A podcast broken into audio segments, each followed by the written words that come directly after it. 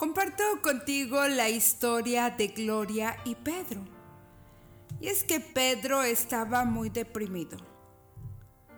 Gloria era su mejor amiga desde que habían crecido juntos en la escuela. Pero ya habían pasado 20 años de esto. De modo que al reencontrarse, Gloria pensó que tendrían un momento tan feliz para conversar de sus vivencias de pequeños.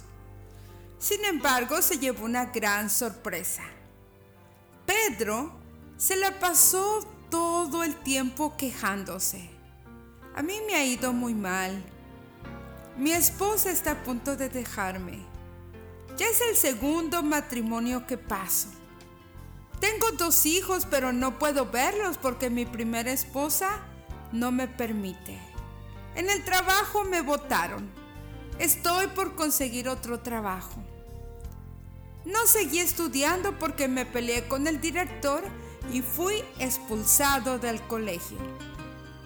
Y todas estas angustias llevaron a Pedro a decir las siguientes palabras. Creo que no sirvo para nada. Entonces, Gloria se le quedó viendo, sacó de su billetera un billete de 100 dólares y le dijo, mira, Pedro, ¿quieres este billete? Pedro dijo, sí, regálamelo. Ella dijo, bueno, pero un momento. Lo rompió en pedazos y le dijo, ¿aún quieres este billete? Mm, dijo Pedro, no. Ok. Sacó otro billete de a dólar y le dijo, ¿quieres este billete? Pedro dijo, mm, si quieres.